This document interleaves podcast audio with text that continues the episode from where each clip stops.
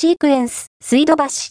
階バーダイニング、乾杯、テラシーをリニューアルオープン。開放的な雰囲気は、そのままに、テラスゾーンを大幅にリニューアル、東京都千代田区、2024年3月4日株式会社三井不動産ホテルマネジメント、東京都中央区、笹部優社長が運営するホテル、シークエンス、水道橋、シークエンス、水道橋、東京都千代田区は、2024年3月1日、1階バーダイニング、乾杯、テラシー、乾杯、テラスをリニューアルオープンした。今回は、開放的な雰囲気は、そのままに、テラスゾーンを大幅にリニューアル。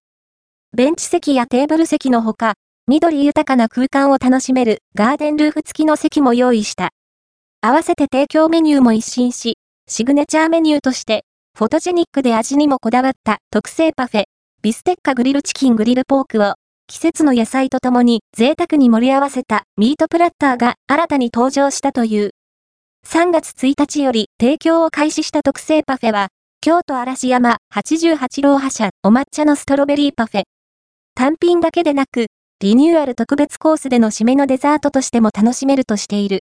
ミートプラッターは、同点一押しの肉の旨味をしっかり感じることができる、ブラックアンガス牛赤身に、数種類のハーブをまとわせて丁寧に焼き上げたビステッカに、グリルチキン、グリルポークを、季節の野菜とともに、贅沢な盛り合わせにしたもの。その他、ディナーメニューにも、新しいラインナップが登場。ロース、赤身から部位を選べる、ビステッカ、ブラックアンガス牛ステーキやハーブを効かせたポークグリルのほか、エビのトマトクリームパスタ、クラシックなハンバーガー、サラダなどを用意する。朝、昼、夜それぞれの時間に合わせたメニューを提案するという。